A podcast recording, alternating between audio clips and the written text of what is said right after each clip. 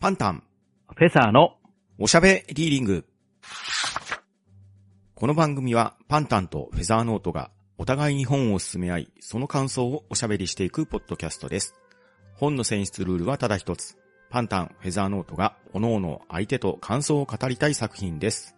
今回第6シーズンは田中良樹さんが書かれました銀河英雄伝説についての感想を語っていきます。一体どのようなトークになるのでしょうか？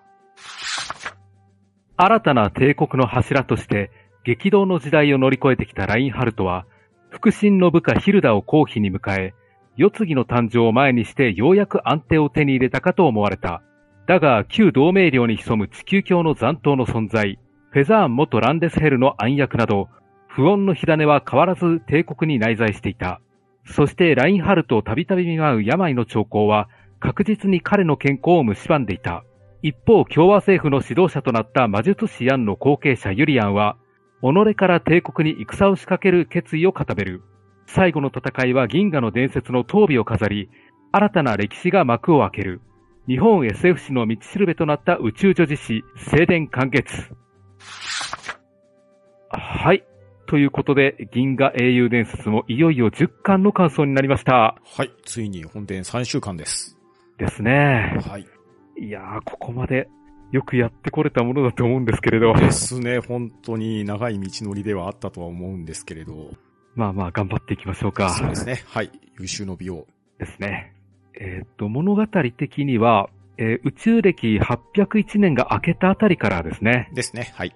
えーここでまず、ラインハルトとヒルダの婚約が正式に発表されたんですね。うん。ですね。はい。まあ、めでたいことが今年も続くといいんですけれど、そうもいかないんですよね。そうですね。前年がなかなか波乱含みでしたからね。うーんですね。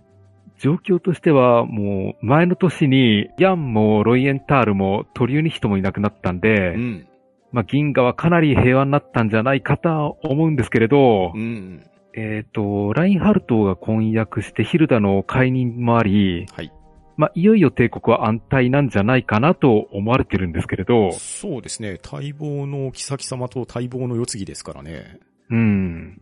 でしかも、皇帝の結婚相手となると、うんよく相手に対するやっかみのようなものもあるんですけれど、うん。もうこのラインハルトとヒルダの中に関しては、異議を唱える者が誰もいなかったんですよね。うん。本当に文句のつけようがないですよね。ですよね。うんこの二人の間に割って入るような人ってのが現れようがなかったんですよね。ですね。現れようもないですし、ヒルダに何か落ち度を見つける方が難しいんじゃないですか。そうなんですようね。ん。うん。まあ、ヒルダさん相手となると、まあ、家柄としても才能としても、まあ、人柄としても申し分ないですからね。そうですね。そして、お二人ともの美貌ですからね。ですよね。うん。まあ問題あるとすれば、二人とも恋愛が何なのかよくわかってなさそうなとこですかね。まあ、その二人だからこそひっついたってところはありそうな感じがしますけどね。ですようね。ん。で、皇帝皇妃は安泰としまして、はい。帝国のナンバー2にあたる立場はどうかと言いますと、うんうんうんうん。まあ、オーベルシュタインとミッターマイヤーさんいますよね。そうですね。はい。で、オーベルシュタインは超然としてるのでう、ん。まあ、ロイエンタールが死のうと、ラインハルトが結婚しようと、全く構わず軍務少将の仕事をしてるんですよね。うん。ですね。で、一方、ミッターマイヤーの方は、はい。えーマリンドルフから、えー国務少将に押されてたんですよね。うん。ですね。まあ、次の国務少将をやってみないかと声をかけられてるんですけれど、うん。まあ、ミッターマイヤー自身は自分に国務少将が務まるのかどうかと考えてるんですよね。そうですね。ミッターマイヤー自身は自分のことは完全に軍人と思ってるわけで、うん。果たして国務省書など政治ができるのかっていうようなのを自分でも悩まれてましたよね。そうなんですよね。で、オーベルシュタインの対抗という意味では、まあ、国務少将っていう地位もいいんですよねう。ん、そうですね。はい。ちょうど釣り合いが取れるっていうかうん、うんただ、国の実務に関わる部分なんで、うん。うん。単なる対抗心でつくわけにもいかないんですよね。そうですね。自分たちの私利私欲のためにつく職ではないですからね。そうなんですようね。ん。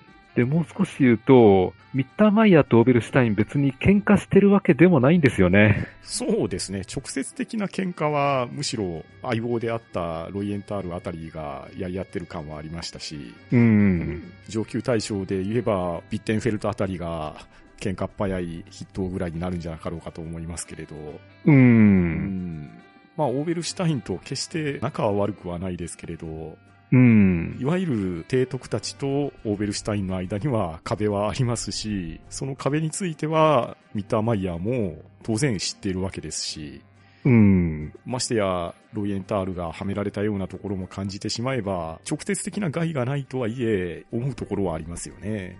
そうなんですようね。ん。ただ、急いで対抗心を燃やして国務省所につくっていう必要も特にはないんですよね。そうですね。ミッターマイヤーにしてみれば、そういった内部派閥みたいな考えはないですよね。うん、そうなんですよねう。ん。いや、それにしても、人材豊富な帝国にしてはう、ん。あの、文民の人材ってそんなに乏しいんですかね。まあ、基本的に帝国の先制君主制なので、うん。いわゆる軍閥主義なところは否めないじゃないですか。そうなんですようね。んだから、おそらく文官としても優秀な人はたくさんいるんでしょうけれど、うん。ローエングラム王朝として、ラインハルトの身の回りにいる人たちをそこにつけたいっていうところは一つあると思いますし、うん。そんな中で誰が押せるかっていうと、やはり一番人間的にも素晴らしい、そして提督としても素晴らしい、ミッターマイヤーが、まあ、押されて叱るべきかなとは思いますね。うん。まあ、そうですねう。ん。間違いはなかろうっていう発想はありますよね。そうですね。間違いないというか、むしろなってくれたら丸く収まるんじゃなかろうかって感じでしょうかね。うん。まあ、人間的なことを言ったら、ミュラーとかも押せると思うんですけど、うん。もうやはり年長者たるミッターマイヤー、現状元帥なわけですからね。うですね。ん。まあ、マリンドルフ伯からしたら、ミッターマイヤーにお願いしたいっていうのが本音であり筋なんでしょうね。うん。そう。この先のゴールデンバウム朝から考えても、うん。あの、前が貴族主義だったじゃないですか。そうですね。だから、あんまり文民文官を育てるっていう発想がなかったんじゃないかって思うんですよね。ああ、そうかもしれないですね。ですから、有能な文官のようなものが育っていれば、うんうんうん。あの、ハイネセンの総督を連年カンプやロイエンタールに任せないで、うん。まあ、文官に行政をやらせる形もあったんじゃないかなとは思うんですよね。そうですよね。そこは確かに考える余地はありますよね。うん。まあ、それにふさわしい人物がラインハルトの部下にいたのかどうかっていうところには問題は出るかもしれませんが、うん。ただ、なんせ乱世だったわけで、位が高くなるのは、実践において、うん。武勲を挙げた人たちっていうところが、実際のところ、大将、上級大将と上っていったわけですから、うんどう。してもその中から選んでしまったっていうところは、いかに有能なラインハルトの部下とはいえ、うん。政治のプロではなかったっていうところですかね。うん。まあでも、やっぱりキャゼルヌのような実務面をカバーしてくれる人っていうのはどうしても必要になってきますよね。そうですね。もう、社会にとってはなくてはならない人ですね。ですようね。んと、それで、そんな時にですね、アンネ・ローゼさんがはい。結婚式に出席するためにオーディンからはるばるフェザーンにやってくるんですよね。そうですね。はい。で、生まれてこの方、オーディンから一歩も外に出たことがないアンネ・ローゼが初めて宇宙に出たみたいなんですよね。そうですね。ある意味貴重な旅ですよね。ですね。まあこの時代にあって意外とは思えるんですけれど、うんまあよくよく考えるとオーディンから出る必要もなかったんですよね。そうですね。むしろ立場的には出してもらえなかったっていうところもあるかもしれないですね。ですよね。あんまりこう、外出歩かれてうん人質にでもなったら、うん。ラインハルトとしては気が気ではないですから、ですよね。アンネローゼ、ラインハルトの戴冠式にも出席しなかったんで、うん。まあラインハルトとは3年ぶりの再会なんですよね。そうですね。もうまさにキルヒアイスと永遠の別れをして以降ですよね。ですね。はい。で、さすがにラインハルトとアンネローゼとの会話になると、うん。いくらヒルだといえども、この間には立ち入れないみたいなんですよね。そうですね。立ち入れないですし、二人で話してもらう必要もあるっていう思いは感じますね。うん。まあむしろ邪魔したくないっていう感じもあるんでしょうね。そうですね。そこも必要ですし、実際のところ、ラインハルトとアンネローゼの間に、なんだかよくわかんない壁みたいなのが感じるわけじゃないですか。うん、そうですね。まあ、お互い遠慮もあるのかもしれないですし、お互い後ろめたいところもあるっていうところが真実だと思うんですけれど、うん。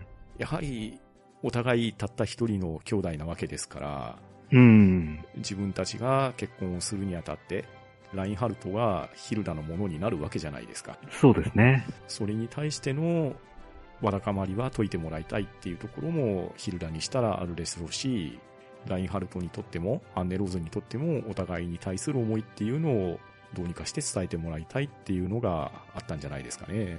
うん。そうですよね。で、そして結婚の式典なんですけれど、はい。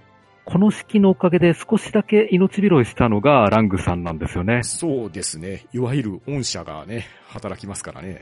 そうなんですよね。まあ、刑を免じられるわけではなくて、うん。あの、めでたい日に処刑などをするわけにはいかないっていうことで、うん。まあ、裁判が少しだけ先延ばしになったっていうだけなんですけれど、そうですね。はい。でそして新婚旅行なんですけれど、うん。まあ、解任中のヒルダのこともあるので、あまり遠出するわけにもいかず、はい。えーフェザーンのフェルライテン渓谷の山荘に行くことになったんですね。そうですね。まあ、ここのエピソードがね、列伝につながっていくって考えるとなかなか胸が熱いですね。そうなんですよね。いや、よくここを拾いましたね。拾ってましたし、もう一回読んでみて、ああ、ちゃんと釣りにつながってるんだっていうのを再確認できましたね。そうなんですよね。で、そんな式の最中にですね、えー臨時ニュースが入ってきます。はい。えーハイネ戦で暴動が起きたとのことなんですけれど、うん。まあ、これをめでたい式の最中に伝えるオーベルシュタインの神経なんですよね。そうですね。みんなに非難合々でしたからね。でしたね。もうせめて式が終わってからにしろって周りから散々言われるんですけれど、うん。まあ、本人が言うには、吉時は延期できるが、教時はそうもいかぬと、うん。あまり意に介さないようなんですよね。そうですね。まあ、確かに正論といえば正論なんですけどね。うん。で、また、これで起こるようなラインハルトでもないんですよね。そうですね。まあ、当然、教授であれば、早く知らせろっていうのがラインハルトとしての思いですからね。うん。というか、あの、結婚式のめでたさというのを、ラインハルトはあまり実感してないでしょうね。そうですね。浮かれるような性格でもないでしょうし、うん。また、ヒルダにしても、自分の花嫁姿で自分の結婚式だとは思うんですけれど、やはり立場をわきまえるヒルダであれば、国の有事を優先してくれるであろうっていうところは、お互い分かってるような気はしますね。そうですよね。で、さて、このハイネ戦の動乱の方に行くんですけれど、はい。まあ、ワーレンも駐留しているので、そこまで大ごとになるとは誰も思ってなかったんですけれど、はい。この動乱がある噂から始まったんですよね。そうですね。はい。あの、皇帝が死んだという噂がハイネ戦に流れるんですねう。ん。で、まさかと思うんですけれど、で、この皇帝というのが、どうもゴールデンバウム王朝のエルウィン・ヨーゼフ2世のことみたいなんですよね。そうですね。亡命してきたヨーゼフ君ですね。そう、あの、非常に迷惑な子でしたね。はい。で、今更アルフレッドの件が片付くのも妙な気がするんですけれど、うん。でそこをきっかけにと言いますかう、ん。その後ハイネ戦では生活物資の不足から暴動が起きるようになったんですね。そうですね。もうハイネ戦ここのところ暴動続きですよね。ですね。で、ワーレンは暴動を鎮圧しては見せるんですけれど、はい。今度はフェザーンで航路データが消されるという事件がありましたね。そうですね。これはなかなか大事ですよ。ですよね。ただ一応オーベルシュタインがデータを予備に取っておいたということがありまして、うん。まあ、一応そんな大ごとにはならなかったんですけれどね。そうですね。バックアップを取っていたから大事には至らなかったって話なんですけれど。うん。ただ、このバックアップを取っていたっていう取り方もなかなか時代を感じましたね。そうですよね。まあ確かに宇宙の航路のデータですから、それなりの容量はあるんでしょうけど、うん。それをバックアップを取るがために、容量が足りなくなるから一部重要なデータ消しましたみたいなこと書いてたじゃないですか。ね、ありましたね。いやいやいやいや、記憶媒体はそんなに逼迫するほどのデータなのかなって、今になったらちょっと首をかしげますけれど、うん。当時の1980年代後半の事情を考えると、記憶媒体っていうところは今のようなものがあるわけでもないですし、そうですよね。えーなかなか想像を今、現実が追い抜いちゃった感じなんでしょうね。うんですね。書かれた当時とすると本当にフロッピーディスクの時代ですよね。そうですね。フロッピーディスクが出てきて普及し始めたぐらいな時代ですね。うん。まだ光学媒体っていうのはあまり出てきてないですね。そうですよね。えー音楽用のものはあったと思いますけれど、うん。パソコンで CDR とかが普及するにはまだまだ早い時代だったと思いますね。ですよね。えで、そしてですね、例によってケスラーさんが必死で操作をした結ー果、はい。どうやら背後にルビンスキーがいるということが分かってきたんですよね。そうですね。まだまだしぶといですね、ルビンスキー。うんですよね。で、そしてハイネセンの共和主義の残党が騒ぐのはう、ん。えーイゼルローンのせいだと、うん。今こそユリアン一味を撃つべきだという話が急に出てきます。そうですね。なかなか飛躍した理論なんですけれど。うーん。まあ、目に見える敵がユリアンしかいないっていうのもあるんですよね。そうですね。それもありますし、ここに至る昨年の話ですね。ロイエンタールが要望したイゼルロン回廊の封鎖と、メックリンガーが要請したイゼルロン回廊の通過っていうところの天秤ですね。うんですね。それで帝国側に有利になるメックリンガーの通過を許可したっていう、そういったくだりもある程度影響してるみたいですね。うん、そうですね。ただ、もちろんユリアンたちに暴動を先導するほどの余裕も理由もないので、うん。まあ、完全にとばっちりではあるんですよね。そうですね。ただ、ビッテンフェルトとしてはもう有罪確定ということうで、ん。もうイゼルロンやっちまえという感じでしたね。そうですね。もうこの間はビッテンフェルトの本領発揮ですね。うんですね。ビッテンフェルト大暴れの文章が随所に書かれてますからね。でしたね。で、この頃ラインハルトとヒルダは、えー先ほど言ってたフェルライテン渓谷に新婚旅行に行ってまして、はい。まあ、このあたりは先ほど言ってた銀河英雄伝説列伝ドラッハー・ガッサーフェルの皇帝陛下の下りを読んでいただければと思います。そうですね。で、そして一方のイゼルローン要塞のユリアンなんですけれど、はい。えーハイネセンの暴動を受けて考え込んでたんですね。うん。まあこのまま生還するべきか、それとも共和主義の残党を助けるべきなのかと。はい。まあ確かに重い両天秤ではあるんですよね。そうですね。自分たちの存在意義っていうところも考えれば、なかなか頭が痛い問題ですよね。うん。で、いろいろ考え込むユリアンに、カリンがいろいろと話しかけてあげるんですよね。うん。ですね。で、それで一応いろいろと助けにはなるんですよう。ん。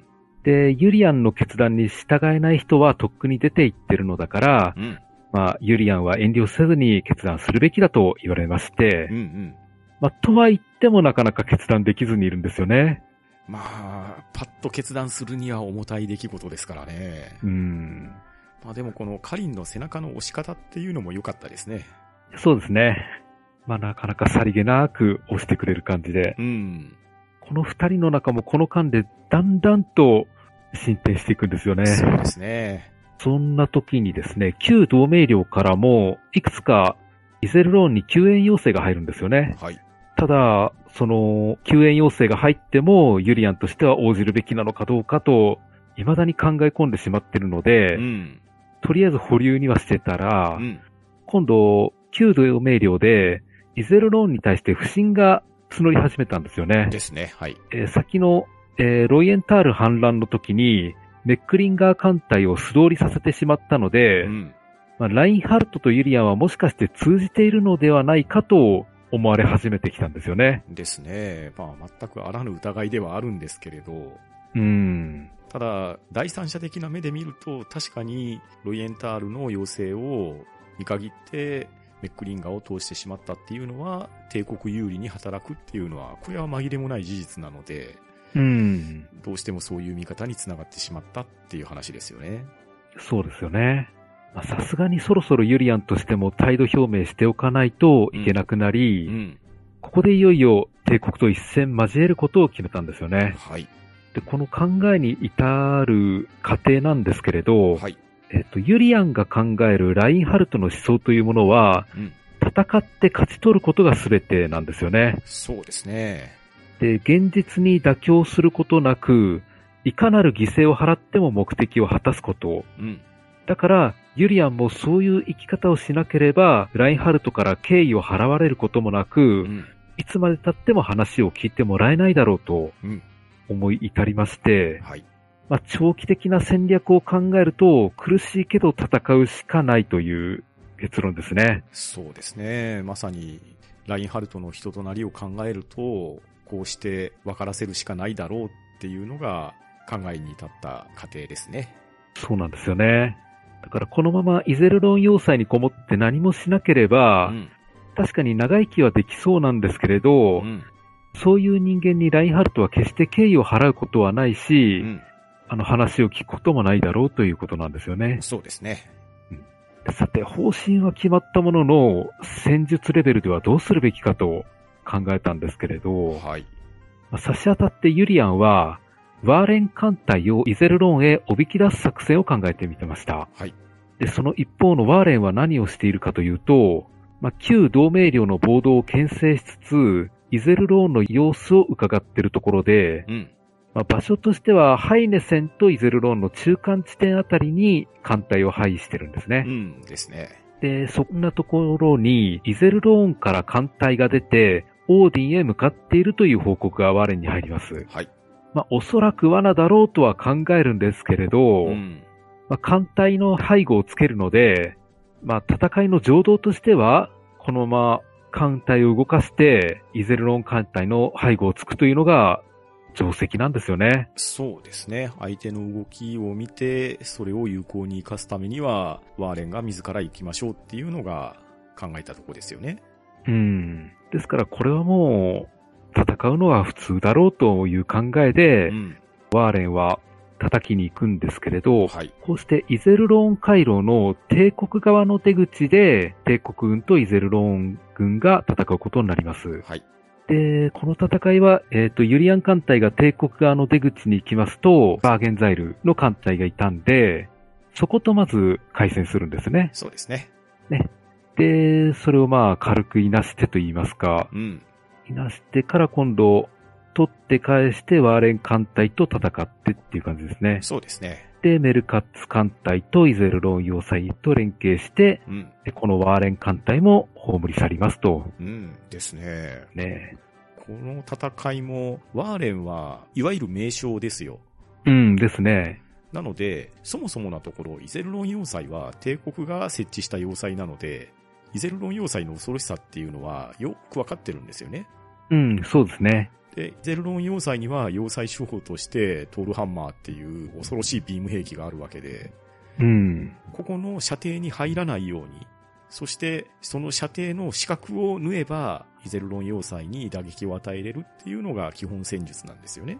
そうですね。で、それを狙っていって成功するかと思われた作戦なんですけれど、そこをメルカツ提督が即敗をついて防ぎ、そして迎撃したというのが、このあたりがイゼルノン要塞の数少ない艦隊ですけれど、ユリアンの立てた作戦であり、メルカツの艦隊運用というところで撃退せしめたっていうところが、これがなかなか見せどころでしたね。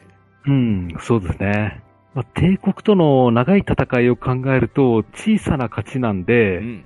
まあ、そこまで、うん次につながるかっていうと難しいんですけれど、ええまあ、ユリアンの軍事指揮が有効だっていうのは示されたんですよね。そうですね。で、さて、そんなイゼルローンへの対応なんですけれど、はい。えっ、と、ヒルダは施設を派遣することを提案するんですけれど、はい。まあ、ラインハルトとしては、向こうがやる気ならこっちもやってやるとのことなんですよねう。んですね。で、ラインハルト自身が打って出るつもりではいたんですけれど、はい。まあ、相変わらず健康状態が芳しくなくてう、ん。とりあえず見送りになりますね。はい。というのも、ここのところ、ラインハルト発熱が続いていて、うん病床に伏せってばかりいるんですね。そうなんですよね。しかも原因不明なんですよね。そうなんですよね。で、ラインハルトは動けないんですけれど、とりあえず旧同盟領を放っておくわけにもいかず、うん。ここでオーベルシュタインをハイネセンに派遣することにしたんですよね。そうですね。自分の代理としてオーベルシュタインを任じたってことですね。うん。で、この対応に旧同盟領の人も焦ったとは思うんですけれど、えそれ以上に嘆いたのがビッテンフェルトでしたね。そうですね。オーベルシュタインに従ってビッテンフェルトとミュラーがお供として随行するんですよね。そうなんですよね。ビッテンフェルトにしてみればなんで自分があの犬の下につかないといけないのかって話ですよね。そうなんですよね。オーベルシュタインは実務能力には長けてるんですけれど、うん。戦闘指揮に関しては経験がほとんどないんですよね。そうですね。まあ、軍属はしていますけれど、艦隊乗りなわけではないですからね。そうなんですよね。まあ、参謀として幕僚にいたっていうのはあるでしょうけれど、直うん接陣頭指揮を振るう立場でもないですし、うん。ましてや、ラインハルトの機下として、オーベルシュタインは自分の戦艦っていうのを持ってないですよね。そうなんですよね。であれば、いかにカイザーの命令だといえどもですよ。うん。上級大将たるビッテンフェルトとミラーが、なんでオーベルシュタインに同行しないといけないのかっていうのが、ビッテンフェルトなりの言い分ですよね。そうなんですよね。で、さて、ハイネセンにやってきたオーベルシュタインなんですけれど、はい。まあ、旧同盟領の主だった人たちを捕まえていき、はい一気に収監していったんですね。そうですね。で、これがオーベルシュタインの草刈り事件と呼ばれてまして、うん。まあ、これでパエッタ中将とか村井中将も捕まってしまいましたね。ですね。はい。で、もしかして彼らを人質にイゼルローンに無血解除を迫るのかとオーベルシュタインに問いただしてみたところ、はい。まあ、あまりに卑怯だし、今ハイネセンにはビッテンフェルトとミラーとワーレンがいて、うん。まあ4万の艦隊もいるのでう、ん。まあ、普通に戦っても勝ち取ることができるだろうというのがビッテンフェルトの主張なんですよね。そうですね。はい。で、まあ、確かに4万の艦隊が力をしてイゼルローンを攻めたら潰せそうな気もするんですけれどね。うん。まあ、そこは間違いないとは思うんですけれど、うん。ただ、オーベルシュタインは、それに対して、子供投げに言うんですよね。そうそうそう。捕まえた要人を人質にして、無血解除を迫ることが何が悪いんだと。うん。戦闘すれば少なからず犠牲が出るわけですし、うん。ましてやイゼルロン要塞を相手にして無傷で済むわけっていうのはないわけじゃないですか。そうなんですよね。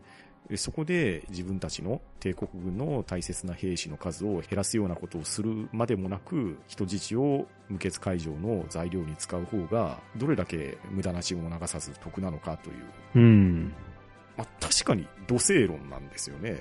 そうなんですよね。もう、グーの音も出ないほど正論なんですけど、うん。ただ、それをオーベルシュタインが言ってしまっていいのかよっていう突っ込みどころはあるんですよね。そうなんですよね。ベスターランドの話はどうだったのかなっていうような感じも思うのは思うんですけどね。うん。まあ、とはいえ、このイゼルローンを無傷で奪還できるんであれば、うん。このハイネ戦で旧同盟の要人であるとか政治犯とかをひっ捕らえて交渉材料にするっていうのは、愚策ではないと思うんですよね。うん、そうですねう。んまあ、ただ、それをやってるのがオーベルシュタインだから、それに対して文句を一言でも言いたいっていうところは、ビッテンフェルトであれば、まあ当然の行動かなとも思いますし、うん。やはり、なんだかんだ言っても、ラインハルトの軍隊っていうのは、うん戦闘集団じゃないですか。そうですね。だから、謀略を用いるんではなくて、正々堂々戦うべきだっていうような思いが、主戦論になるっていうのも、これもまた分からなくはないんですよね。うんですね。えーだから、その軍事主義とオーベルシュタインの作戦を計りにかけたときに、どちらに傾けるのが正解なのかっていうのは、これは非常に難しい答えですよね。そうですよね。オーベルシュタインの言いようっていうのは、まあ、卑怯にも思えるんですけれど、うんある意味人道主義にも見えなくもないんですよね。そう。そうなんですよ。あの、先のイゼルローンとの戦いで帝国は40万人亡くなってるんで、えまあこれ以上イゼルローン相手に死者を重ねる必要があるのかと言い出すんですけれど、ーそうですよね。まあ、確かにそうなんですよねう。ん、まさにその通り。なので、う。うんこれをね、オーベルシュタインじゃなくって、うん。ミッターマイヤーあたりが言えば、みんな納得するような話だと思いますし、そうですね。なんなれば、ラインハルト自身がそう言ってしまえば、万事片付く話なんですよね。うんですね。ただ、ラインハルトが体調不良を起こして、自分が任命した代理がオーベルシュタインであり、うんそのオーベルシュタインに自分の全権を委任すると、こうなるであろうっていうことは、任命責任でもあるのかなとも思いますし、うん。さらに言うと、オーベルシュタインのお供につけた人選を考えると、うん。ミュラーはともかくビッテンフェルトはないんじゃなかろうかって話ですよね。一番相性悪そうですよね。この二人を一緒にしちゃダメでしょってやつじゃないですか。うん、そうそうそ正直アイゼナッハとかでもいいんじゃないですかね。う。うん、ですよね。まあでもそれではね、話が面白くならないですからね。うん。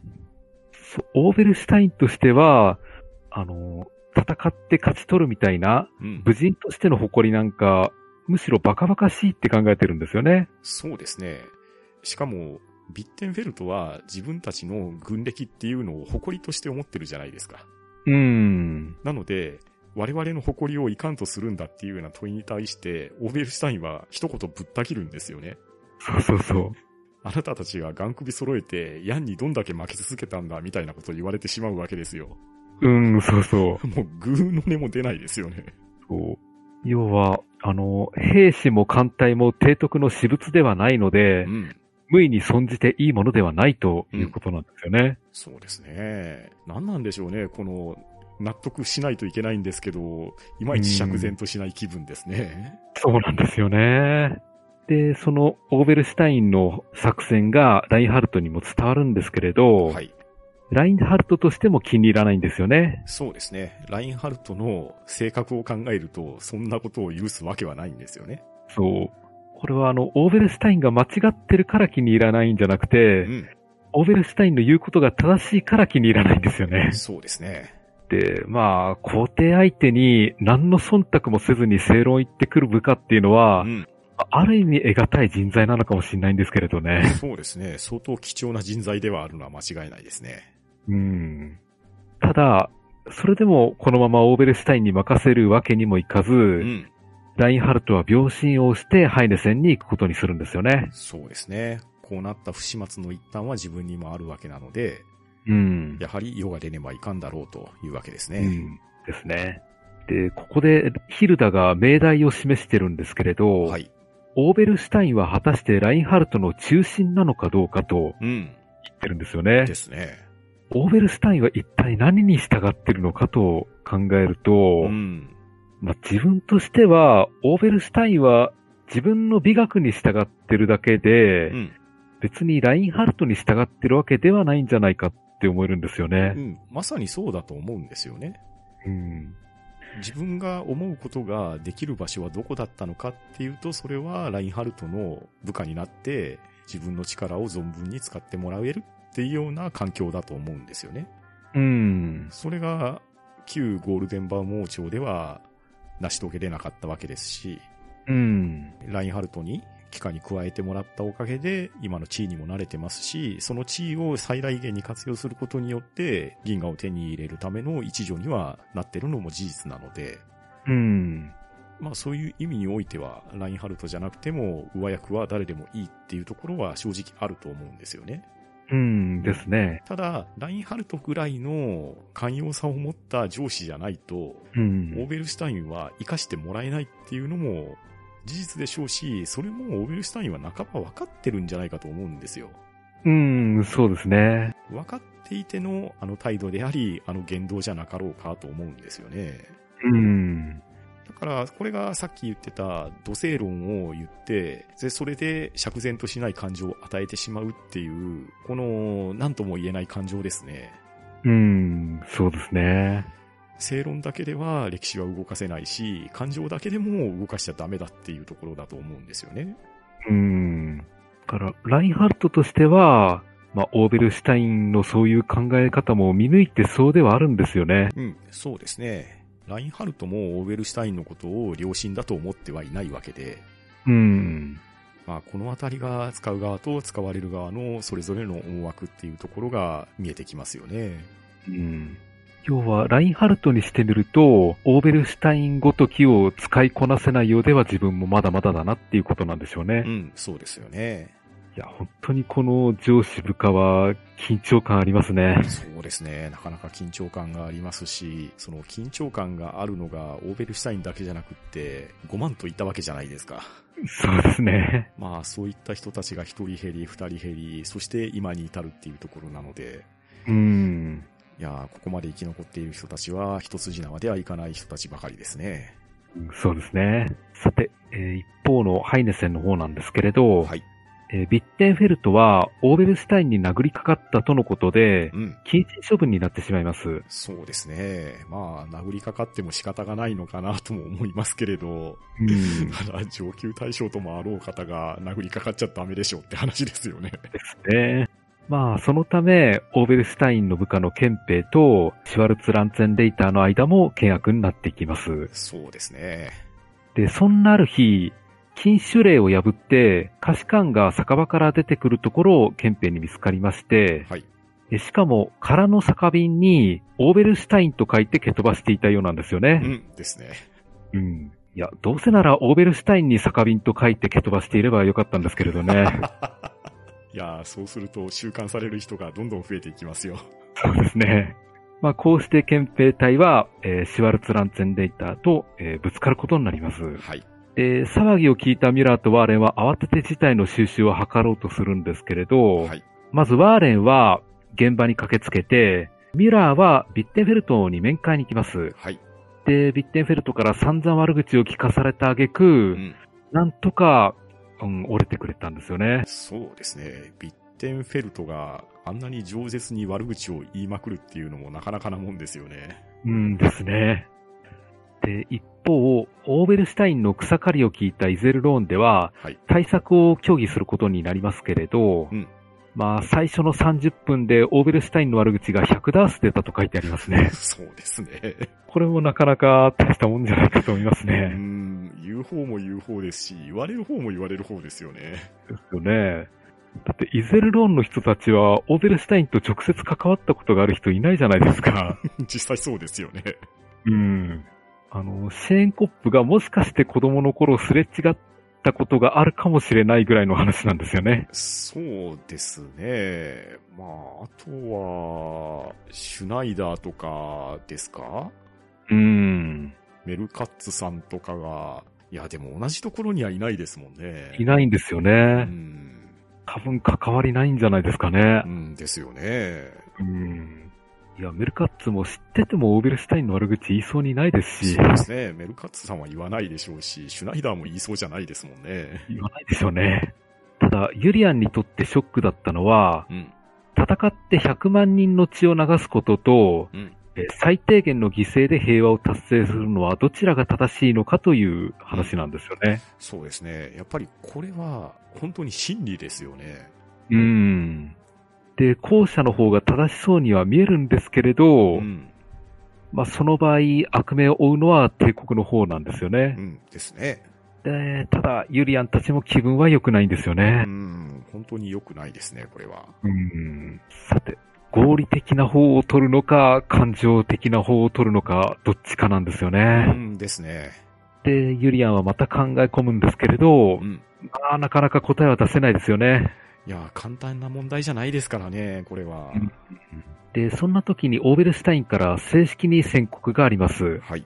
えー捕まった政治犯たちを解放してほしければ、ハイネセンに出頭しろと、うんまあ、正式に来るわけなんですけれど、はい。まあ、ユリアンたちとしてはもちろん人質を取られてる以上断るわけにもいかないんですよね。そうですね。ここで助けませんって言ってしまったら、そもそもの理念は何なんだって話になりますからね。そうなんですよね。で、イゼルローンの風紀を守るためにも、まあ自宅しなくてはならないんですよねう。ん、そうですね。もうこれは答えが最初から決まっているような問答ですもんね。なんですよね。もう、村井中将をなくしてしまうとう、ん。イゼルローンの風紀が一気に悪くなるんだから。そうですね。まあ、さすがに、伊達と水郷で戦っている人たちですからね。ですよね。ただ、ハイネセンに行く途中で、テロに襲撃される恐れもあるんで、はい。まあ、なんとかミュラーに護衛を頼めないかというところなんですよね。うん、そうですね。まあ、ヤンの一件があってから、敵は帝国に限らないことが分かりましたんで、うん。ですね。この辺は警戒が必要ですよね。はい。えーっと、そんな時にですね、捕らえていた政治犯を収容していた刑務所で、はい大規模な暴動が発生します。はい。またもハイネ戦では暴動が起きてしまうんですよね。で、暴動の鎮圧に向かおうとしていた憲兵と、えーシュワルツ・ランツェンレイターがまた衝突します。はい。まあ、こんな玉突き事故を起こしていたんですけれど、うん。まあ、この混乱の中で、まあ、大勢死んだんですけれど、はい。えーシュトレ元帥と村井中将はなんとか生き残りますね。うん。ですね。ただ、パエッタ中将がここで、あえなく亡くなってしまいます。はい。いやー、アムリッツァからなかなか頑張ってきてはいたんですけれど、うん。ですよね。うんで、この暴動のきっかけが何であったのか、結局分からずじまいだったんですけれど、はい。おそらく地球京都が煽ったんじゃないかということになったんですねうん。そうですね。で、そしてユリシーズに乗ったユリアンたちは、回廊の入り口あたりまで来たところで、はい暴動の話を聞きまして、うん。さてこのまま進むべきか戻るべきかとまた考えるんですね。ですね。また話飛びまして、一方、ラインハルトは、はいスターマイヤーとアイゼナッハとメックリンガーを従えて、うんハイネ戦に向かう途中ですね。はい。そうですね。で、この暴動の話を聞きまして、うん。ラインハルトは珍しく激怒しました。はい。もう軍務少将は何をしていたんだと。うん。ですよね。うんこれは言ってお小言をしてやらないといけないなということで、うん。ハイネ戦に向かうんですけれど、はい。ラインハルトがハイネ戦に来るということになったんで、オーベルスタインの方では、誇り払いを行うことにしたんですよね。はい。で、何をするかというと、アドリアン・ルビンスキーを逮捕したのでう、ん。フェザーンに送り、裁判にかけると発表してみせたんですねで。すね。まあ、どうやってルビンスキーの居所を突き止めたかというと、うん。これがなんか想像を絶するようなやり方で、全銀河の医療機関のカルテを調べ上げて、うん存在しない患者を潰していくという気の遠くなるような作業の末に見つけたんですよね。ですよね。これは本当にどうやってやったのか、誰がやったのかって話ですけどね。うん。恐ろしい人的資源を費やしたんだなっていう、その執念深さが恐ろしいですね。ですね。まあでも、結果逮捕できてるんだからすごいですよね。すごいんですよね。いや、読んでる側としても、ん。振りが全くなかったんで、うん。急にルビンスキーが捕まったっていう話が聞いて、うん驚いたんですよね。そうですね。で、まあ、これだけのことをしたらなるほど見つかるのかなっていうのも、ある意味納得させられた感じではあるんですけれど。うん。まあ、そうやってなんとか捕まえたルビンスキーなんですけれど、はい。まあハイネ戦についたラインハルトは、ルビンスキーに対して何の興味も持たず、うん。会おうともしないんですよね。ね。はい。まあ、話すこともないですから。まあ、実際のところ、数々の妨害工作なんぞ企んではいますし、実際、偉い目に合わされてるのも合わされてるんですけれど、うん。まあ、直接何かあるかって言われたら、そうでもないですからね。ないんですよね。えで、何か言われても不愉快なだけですし、えですね。うん。まあ、やってるスケールは大きいですし、なかなかの人物であるのは間違いないんでしょうけれど、うん。ラインハルトにしてみれば、正直嫌いなタイプじゃないですか。そうですよね。ええまあ、あっても自分の感情を逆でられるだけで嫌な思いしかしないでしょうからね。ですよね。で、ラインハルトは、改めてイゼルローン政府を招きまして、はい。えミュラーがその交渉の窓口に立ちます。はい。で、それならばということでユリアンは招きに応じることにしたんですね。はい。で、このままユリアンとラインハルトの会見が無事に済めばよかったんですけれど、うん。そうもいかず、はい。えー次はフェザーンに話が飛びまして、はい。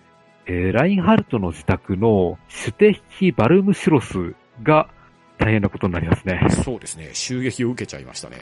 ねここに誰がいるかというと、出産を控えたヒルダとうんアンネローゼがいるんですよね。そうなんですよ。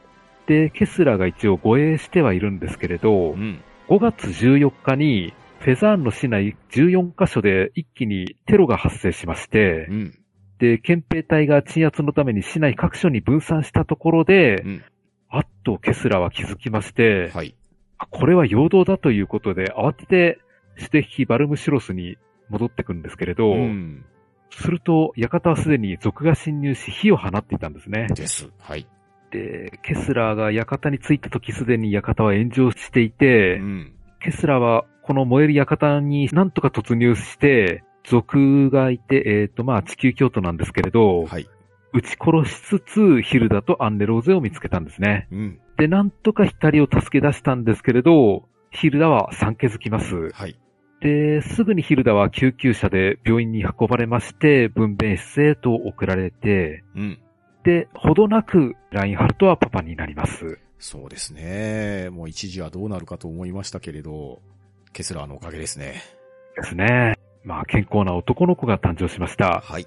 まあ、この子も大変な人生になるんであろうということは想像に難くないんですけれどね。そうですね。父親も父親ですし、しかも生まれたこのご時世もご時世ですからね。ですよね。で、この事件のサブエピソード的ではあるんですけれど、はい。あの、炎上する館にケスラーが突入するときに、マリーカという女の子が助けてくれたんですよね。はい。で、この2年後にケスラー元帥とマリーカは結婚することになりますとはい。いう話が添えられてましたね。そうですね。はい。なんか20歳以上年は離れてるみたいですけれど、うんうんうんうんなんか思わぬ話を入れられてなんかほっこりしましたうん。。そうですね。しかも、この出会いの話が後に書かれたケスラーが元帥になった後の人物伝にも記されていたっていうところも、なかなか憎い話でしたね。そうですね。で、さて、ヒルダの出産を無事見届けたところで、うんえーケスラーは本気モードに入りまして、はい。えー地球京都の一掃に当たります。はい。でさすがに今回の件はケスラーを本気で怒らせたようで、うん。まあ、捉えた地球京都に容赦なく当たりまして、うん。まあ、強引な拷問もしまして、一気に地球京都をフェザンから消し去ります。はい。で、そのついでにラングも処刑されます。いはい、そうですね。や、ここの描写本当にあっさりしてましたね。うん。まあ、この間において、なかなかな最後を迎える人たちは、あっさり殺されていきますよ。そうなんですよね。で、館の火災からたった4日で全てを片付けまして、はい。まあその間ずーっとケスラー働き詰めだったんですようね。んですね。4日間ぶっ通して働いて、で、ようやく感謝に戻ってゆっくり夕方まで寝ると書いてありましたね。いやーケスラーのこの働きっぷりはなかなかなもんですし、ケスラーがいなかったら本当にどうなっていたかって話ですからね。ですよね。で、男の子が生まれたと聞いたラインハルトは、はい。まあ、喜ぶというよりも、呆然とした感じでしたね。そうですね。うん。なんか父親っていう実感がなかったんでしょうね。そうですね。自分に子供が生まれたっていうところをどう受け止めていいのかってことなんでしょうね。うん。そうラインハルトのお父さん自身に対しても、なかなかそういい感情ってなかったじゃないですか。うん、ですね。ですから、父親と息子っていう感覚が、多分ラインハルトの中でピンときてないんでしょううね。ん、ですね。まだまだ現実として受け入れられないっていうところなんでしょうね。うん。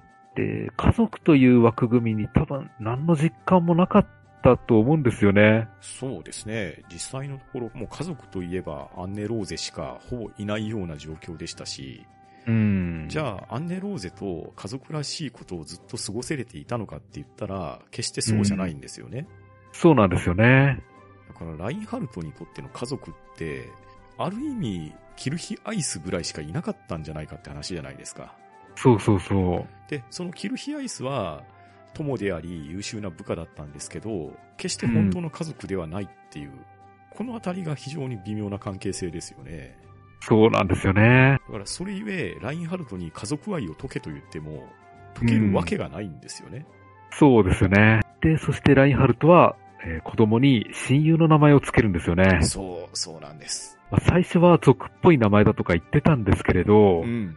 まあ、今となってはラインハルトにとっては親愛の込められた名前なんですよね。ですよね。ですから、ラインハルトからこの名前を贈られたってことはう、ん。多分、後々自慢していいぐらいのことだと思うんですようね。ん。もうまさにそうですよ。うん。で、そしてですね、ハイネセンの方ですね。提督たちの宿泊に当てられたハイネセンのホテルの一室では、うん提督の将帥たちを驚かせる事件がちょっと起きました。はい。なんと、アイゼナッハが喋ったんです。そうです。はい。まあ、チェックメイトと一言言っただけなんですけれど、うん。アイゼナッハの口から出る一言っていうのは相当貴重ですよ。そうですよね。みんな驚いてましたね。ですね。こんなにびっくりされるの、のっぽさんぐらいですよ。そうそうそう。あいつ喋れたのかって。ねうんそうすると本当普段全然喋ってないんだなって思いましたね。ですね。指を鳴らして合図して全てが片付いてたっていう話ですからね。うん。で、さて、えー話がまたすれ違う事態が起きまして、はい。えー旧同盟領から難民を乗せた宇宙船がイゼルローンに保護を求めて、えー航行していたんですけれど、はいえー途中動力が故障しまして遭難してたんですね。うん。で、イゼルローンとしては、これほっとくわけにもいかず、うんうん。艦隊を派遣して、えー宇宙船を救おうとするんですけれど、はい。まあ、運悪く帝国のドロイゼン艦隊と会ってしまうんですね。うん。で、お互いに驚いて、なんだあいつはということで、遭遇戦が起きてしまうんですね。ですね。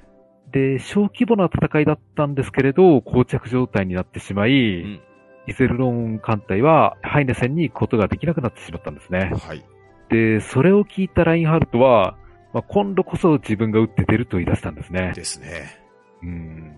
いや、本当にね、この偶然が皮肉なもんなんですよね。そうなんですよ。本当にうまくいきかけたかなって思うところで、ことごとく横やりが入るんですよね。そう。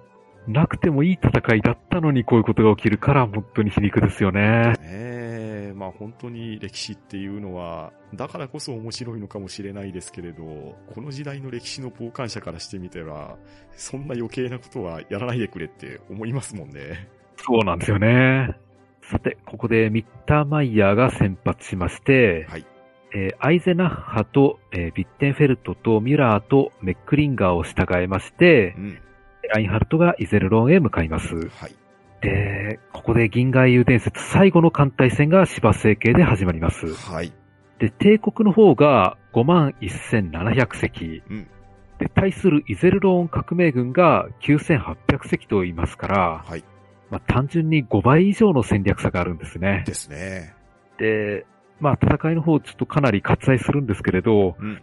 えーまあ、少数とはいえかなりの戦いを見せてくれるんですよね。そうですね。まあ、ただ、数が全然及ばずということで、うん。やがてイゼルロン艦隊は撤退していきます。はい。で、追うのかと思いきや、ラインハルトが熱で倒れてしまうんですね。ですね。はい。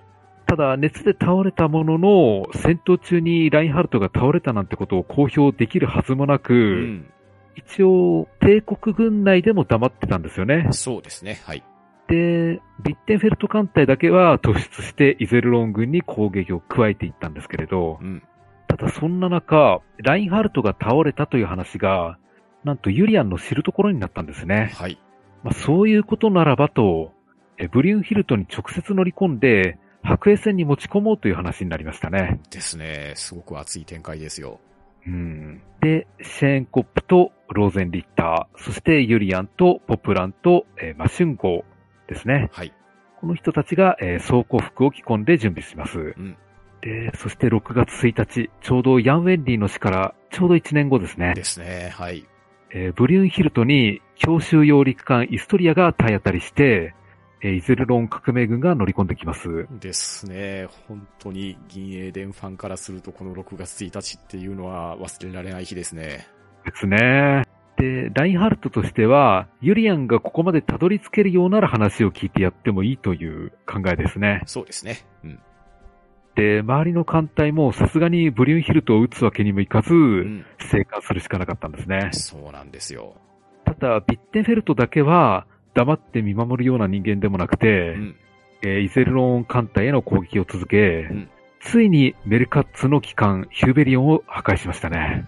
いやー、これもね、なかなかな戦いでしたし、うんここまで生き延びてきたメルカツ提督がなくなってしまうっていうのは、なかなか悲しみですね。ですね。まあ、メルカッツはシュナイダーに見取られて息を引き取ったんですけれどね。そうなんですよ。いや、しかし、改めて考えると、ビッテンフェルトが、まあ、ヤン陣営ですね、うん。の要人撃破率が異常に高いんですよ。そうですね。まあ、今回のメルカッツもそうですし、うん。やはりビッテンフェルトが、銀英伝において一番の大戦果っていうのはフィッシャーをやったってとこだと思うんですけど、うん。まあ、ヤン艦隊にしてみれば、本当に貴重な人物でもありますし、ヤン艦隊のもう脊髄みたいなとこじゃないですか。そうですね。ええまあ、そこにとどめを刺したっていうところは、まあさすがビッテンフェルトの勇猛っていうのは、うん、ただただキャラクターによるものだけじゃないんだなっていうところは認めざるを得ないですね。うん。ただ、メルカッツとしても、最後にラインハルトとの直接対決ができたっていうのはう、ん、武人としては満足のいく詩だったみたいですね。そうですね。はい。まあそこはある意味、ロイエンタールより恵まれていたのかもしれないんですようね。ん、確かに確かに。うんでそのメルカッツの死を聞いたアッテンボローは、ベレー帽を脱いで黙祷を捧げるんですよね。ですね。うん。いや、客将という立場にあったんですけれど、うん、イゼルローンの中でも最後まで敬意、尊敬を払われていたんですよね。ですね。もう本当にメルカツ提督っていうのは、いろんな意味で見本となる人だったんだと思いますね。うん。いや、だって、イゼルローン要塞の中にあって、数少ないちゃんとした大人ですからね。そうですね。しかも、この銀英伝の世界の中においても、本当に指折りの歴戦の猛者じゃないですか。そうですね。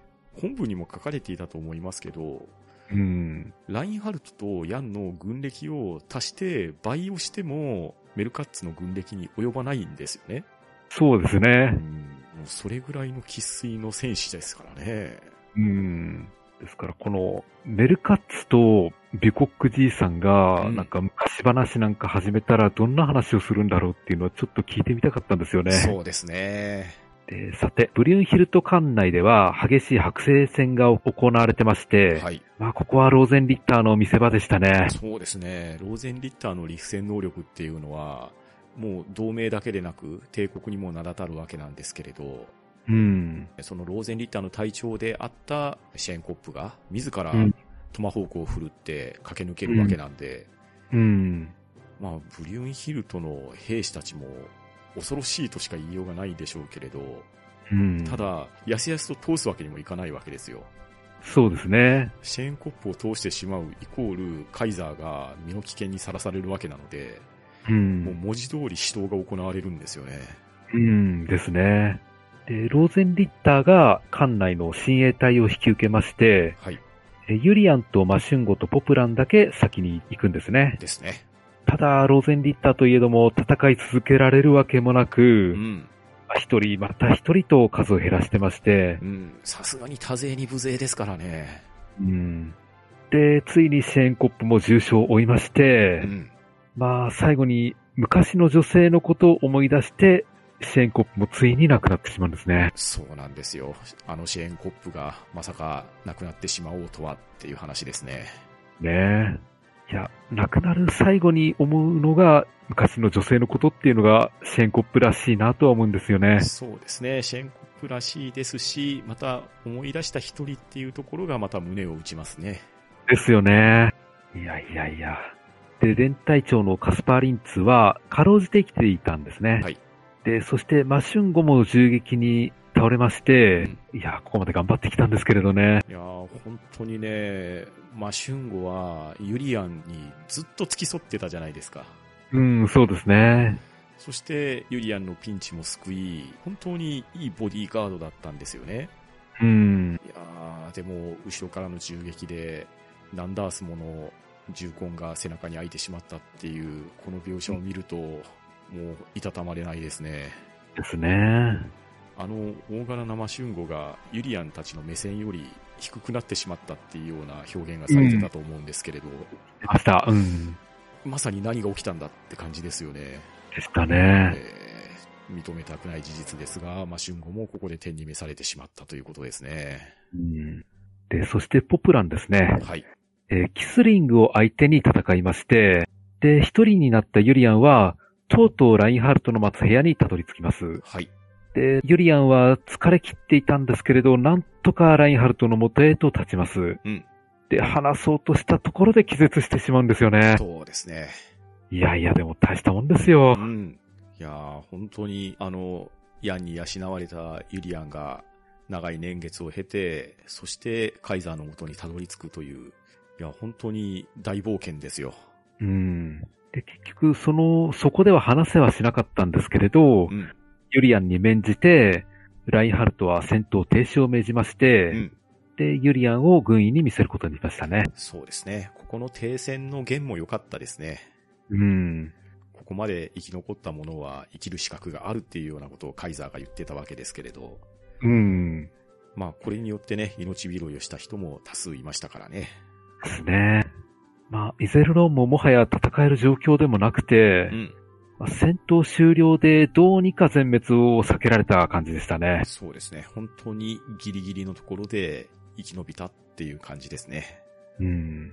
で、ユリアンはこのまま帝国と同行しまして、はい。ハイネスに行きまして、うんで、そこで改めてラインハルトと会見するということになりました。はい。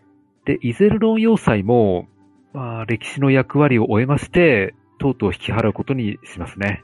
そうですね。イゼルロンを引き渡すっていうところが、まあ、幸福というわけではないですけれど、自分たちの要望を通す条件として、まあ、返還しましょうというところに行き着いたわけですね。うん、そうですね。まあ、イゼルロン要塞に立てこもってずっと戦うことっていうのはやれなくもないんでしょうけれど、その戦いに何の意味も持たないですし、ユリアンたちは戦い続けるのを意義としてるわけじゃないんですよね。うん、そうですね。この先の民主共和制っていうところを何とかしてっていう思いが目的の一つなわけですから、うん、武力を持って立てこもるための要塞っていうところは返還してしまうっていうところが話の元ですよね。うん。要は、ラインハルトに話を聞いてもらえるっていう取っかかりができた以上、んもうこれ以上戦闘は必要ないんですよね。そうですね。で、そしてハイネセンに行く前に、ユリアンはカリンに会いに行くわけなんですけれど、はい。まあ、この場面もなかなか切ないんですよねう。ん、切ないですね。まあ、カリンが、憎まれ口を叩きながらも、まあ、シェーンコップのことを思ってたんですよねう。んですね。で、泣いてるカリンを、こう、ユリアンが抱きしめてやるんですけれどう、ん。いやー、ここでユリアンとカリンの関係がまた一つ前に進みましたね。でしたね。うん。で、そして、ハイネセンにユリアンがやってくるんですけれど、はい。そこで村井中将やワーレンと再会しましたね。はい。で、ワーレンからやっとなんか正体を明かしたような感じにはなりましたね。そうですね。二人は地球で会ってますからね。知ってるんですよね。ただその時はユリアンは自分の身分は偽っていたっていうところで、うん。ただそれは今回正直に白状して、で、ワーレンはそのことを咎めるわけでもなく、うん。お互いよく生き残ったなっていう話でしたね。でしたね。で、さて、その後ですね、ルビンスキーがとうとう病気で亡くなるんですけれど、はい。えーその直後、ハイネセンの地下で何かが爆発したようで、うん。えー市街の各所で火災が発生します。そうですね。この、ルビンスキーは、病死というより、ほぼ自殺みたいなもんですよね。そうですね。で、火災は3日間続いたんですけれど、うん。後に分かった話では、うん。どうやらルビンスキーは自分の死をスイッチとして起爆する爆弾を、うんえーフリープラネッツ評議会ビルの地下に仕込んでいたらしいということなんですよねう。ん。とんでもなく物騒な男ですよ。いや、最後まで迷惑なんですようね。ん。で、そして6月20日、えーユリアンとラインハルトとの会見がようやく行われるようなことになったんですけれど、はい。えーユリアンはラインハルトに立憲政治を提案します。はい。まあ、とはいえ、それですぐ気が変わるようなラインハルトでもなくて、うん。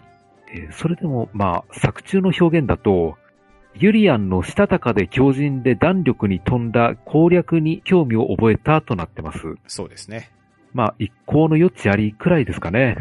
そうですね。まあ、ラインハルトにしてみれば、ユリアンが言ったことは、決して間違ったことも言ってないし、うん。確かに聞くに値する話だなとは思ってるとは思うんですよね。うん。ただ、それを今自分が即決してしまうわけにもいかないっていうところは言ってましたし、うん。それを即決してしまうと、まあ、今後自分たちを引き継いでいくものがやる楽しみを奪ってしまうようなことも口にしてましたよね。うん、そうですうね。ん。から、まあ、これは自分の後を継ぐ後世の人々に任せるべきであろうっていうところで即答は避けた感じでしたね。うん。まあ、それでも、ユリアンとヒルダが話してみると、うん。何か価値があるような気がしたのかと思いまして、うんえーユリアンをフェザーンに連れて行くことにしたんですよね。そうですね。ラインハルトはここではっきり明言してるんですけど、うん。自分よりもヒルダの方が政治能力は上だって認めてるじゃないですか。うん、そうですね。で、まあ、また自分の体調っていうところも、まあ、半ば考慮しているところもあるのかなとも思いましたが、まあ、自分よりも聞い出ているものと今後についての協議はすべきであろうということで、ユリアンを同行させたわけですよね。うん、そうですね。えー先日のルビンスキーの死亡爆発に巻き込まれてうん入院していたものの中に、えー憲兵に逮捕された者がいるんですけれど、はい。えっ、と、4巻でエルウィン・ヨーゼフを誘拐した、えーレオポルド・シューマッハさんですね。はい。この人がまだ生きてたんですねって思ったんですけれど、そうですね。まさかここで出てこようとはって登場でしたね。うん。で、彼が言うには、うん。エルウィン・ヨーゼフはまだ生きているということなんですよね。ですね。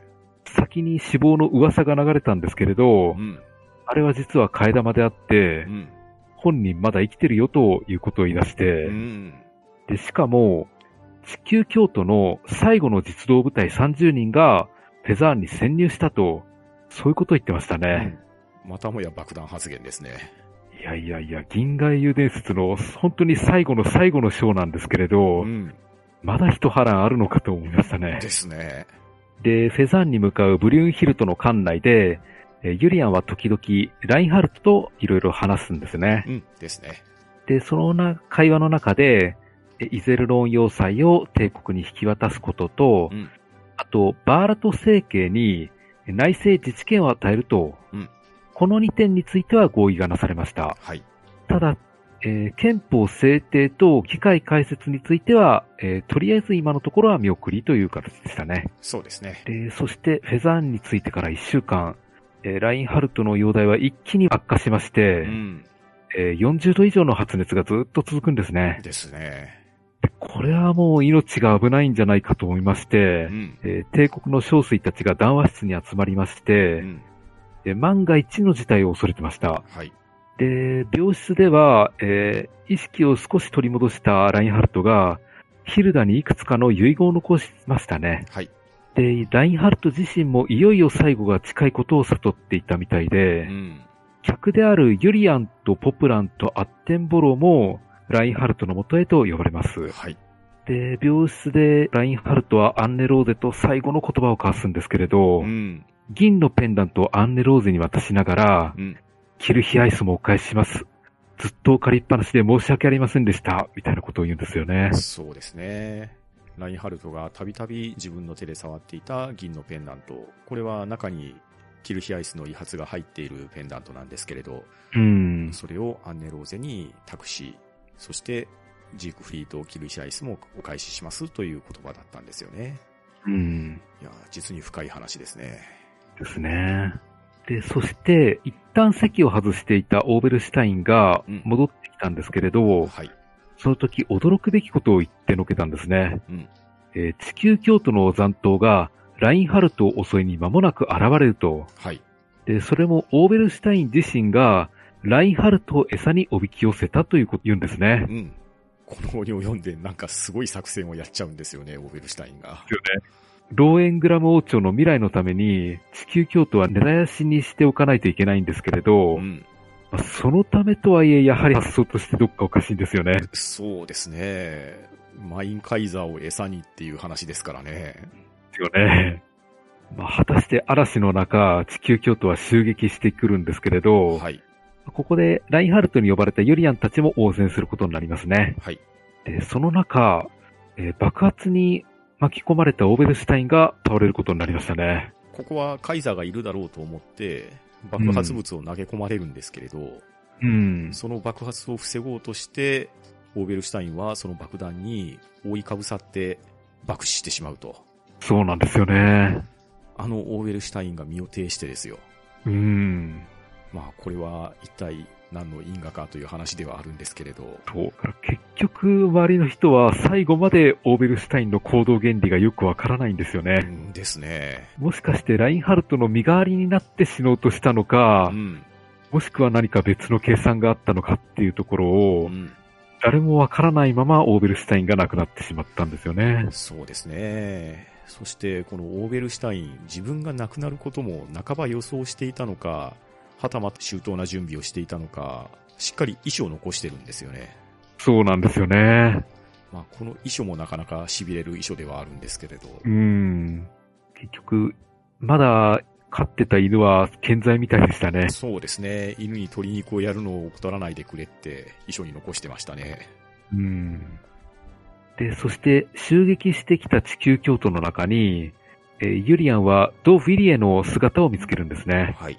もう紛れもないヤンの仇ですうし、ん。パトリチェフの仇でもありますし、そうですね。まあ、ブルームハルトの仇でもありますね。そうですね。己この野郎ということで、ユリアンはド・フィリエを射殺しましたね。はい。で、地球京都はついに一掃されました。そうですね。まあ、こうなってしまえば、オーベルシュタインの策は当たったって話なんですけれど、うん。にしても払った代償もなかなか大きいですよ。大きいですよね。さて、先ほどからずっと降っていた雨や風も収まりまして、はい。深夜にですね、ミッターマイヤーの一家がやってきます。はい。そして1歳のフェリックス・ミッターマイヤーと、えー生後2ヶ月のアレクサンデルの初対面が行われましたうね。ん。ですね。まあ、とはいえ、二人で手を握ってみただけなんですけれど、うん。まあ、この二人のこの後の人生がどうなっていくのか、どういう付き合い方をするのかっていうのは気になりますね。そうですね。ミッターマイヤーの子供になっているフィリックス・ミッターマイヤーは、ロイエンタールの子供なんですよね。うん、そうですね。ラインハルトの子供であるアレクサンドル・ジークフリートは、ラインハルトの息子なんですけれど、ラインハルトの親友であるジークフリート・キルヒアイスの名前を冠していると。うん、ですね。この二人の今後は果たしてっていうのは、すべての銀英伝ファンが気になるところですよね。うん。ですから、ここから、アレクサンデルとフェリックスの時代が始まったんだなって思ったんですよね。うん、そうですね。ですから、同時に、ヤンとラインハルトの時代はここで終わったようにも見えたんですようね。ん、そうなりますね。ですから、そうすると、アレクサンデルとフェリックスが育っていくと、いずれエルウィン・ヨーゼフも立ちはだかってくるんじゃないかなとも想像してしまうんで、そうですね。まあ、この辺の因果関係がまたまたドラマが広がるんじゃないかなと想像はしてしまうんですけれど。うん、そうですね。ここまでの長い長いドラマ、銀河の歴史っていうのがあったんですけれど、1ページ1ページめくってきたんですけれど、またここから新たな伝説が始まってるんですよね。うんですね。で、そして、ラインハルトは後のことをヒルダに任せますけれど、はい。まあ、立憲体制に移行するならそれもよしと。うん。で、アレクサンデルに力量がなければ、ブロエングラム王朝などを存続させる必要はないと明言してるんですよね。ですね。まあ、まさにラインハルトらしいですね。うん。で、そして、えー最後ですね。えー宇宙を手に入れたら、みんなで、と言い残し、ラインハルトはとうとうこと切れてしまいます。いはい。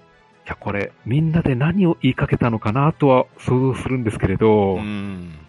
まあ自分が思うに、あの、みんなというのは、キルヒアイスとアンネローゼのことだと思うんですよね。うん。おそらくそうだと思いますね。で、みんなで家に帰ろうっていうことを言いたかったんじゃないかなと思うんですよう。んですね。それがラインハルトの旅の始まりの目的でしたからね。うん。要は、子供の頃、キルヒアイスとラインハルトとアンネローゼ3人で過ごせた時期が、ラインハルトの人生にとって一番楽しかった時期でう、ん。できればその頃の楽しい時間をまた取り戻したいと思って、これまでずっと頑張ってきたんじゃないかと思ってるんですよね。そうですね。そこはもう間違いないことですね。うん。ですから最後の願いっていうのもやっぱりそれなんじゃないかなと思いますねう。ん。おそらくそうですよね。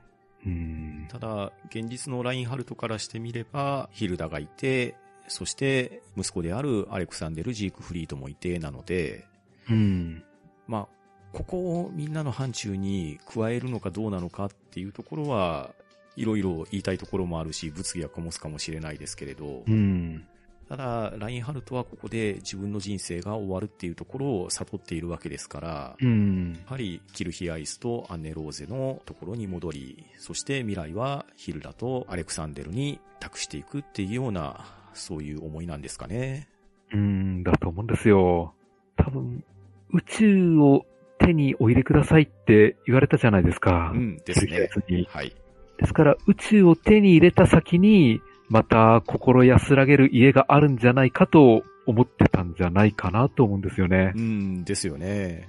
ですけど、いくら戦っても戦ってもそういうところに出会えないから、ラインハルトとしてはどうしても、なんですかね、病んでいくしかないと思うんですよね。うんですよね。さて、ラインハルトが亡くなった後なんですけれど、ユリアンは歴史家になるつもりだと言ってますね。はい。まあ、今あの、この時代のことを後世に残したいと言ってまして、うんうんで、ポプランはフェザーンに残ることにしました。うん。うんですね。で、最後は、えー星空を見上げるミッターマイヤー親子で締めくくられますけれど、はい。伝説が終わり、歴史が始まるという一文で、この長い銀河英雄伝説、締めくくられます。そうですね。本当に長い長い銀河の歴史が完結しました。ですね。いやー、すごい話でしたね。うん。本当に大河ドラマですね、これは。ですね。いや、この複雑な話をよく組み上げられたものだなと思いましたうね。ん。いや、本当にお見事ですね。そしてきっちり綺麗に完結してるっていうところが、これまた素晴らしい。うん。ですね。いやー、聞いていただいた方々も、長々と銀河英雄伝説感想にお付き合いいただいていまして、本当にありがとうございました。いやー、本当にありがとうございました。これ、トータルでいくと、軽く十数時間オーバーしてると思うんですよ。うん、そうですね。ええまあ、よくぞここまでお付き合いいただきましたって話ですね。うん。まあもし皆様の方で銀河英雄伝説について思うところがあれば、ぜひメールメッセージで送っていただければと思います。ですね。ぜひお待ちしております。えーということで、銀河英雄伝説10巻の感想を終わります。はい、ありがとうございました。ありがとうございました。番組へのご意見ご感想は、ツイッターハッシュタグ、聴読か、gmail おしゃべりーディングアットマーク gmail.com、もしくは、ポッドキャストエピソードの詳細より、Google フォームへの投稿をお待ちしております。それでは今回はこの辺りでしおりを挟もうと思います。お相手は、パンタンと、フェザーノートでした。さようなら。ありがとうございました。